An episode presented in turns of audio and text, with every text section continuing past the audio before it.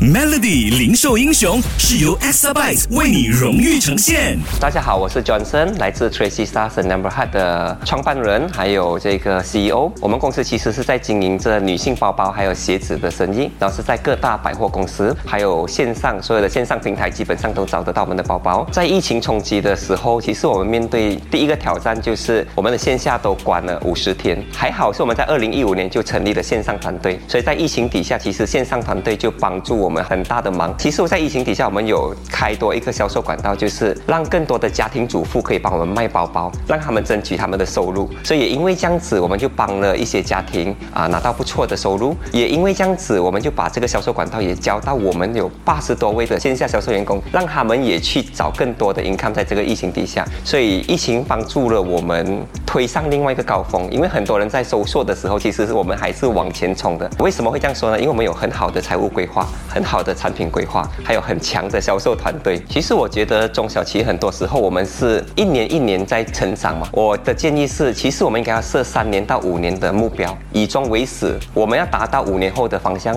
然后把这个销售额从后面转回上下来，这样我们其实就不用跟着传统十八千、二十八千增长。像我们因为这样子设立的方向过后，我们有一年成长一百四十七八千，像去年疫情我们成长五十七八千，所以我觉得应该要勇敢的设立方向跟目标，然后以终为始来经营这个企业。记得守住 Melody 零售英雄，每逢星期五早上九点五十分首播。Xabyte 数码转型势在必行。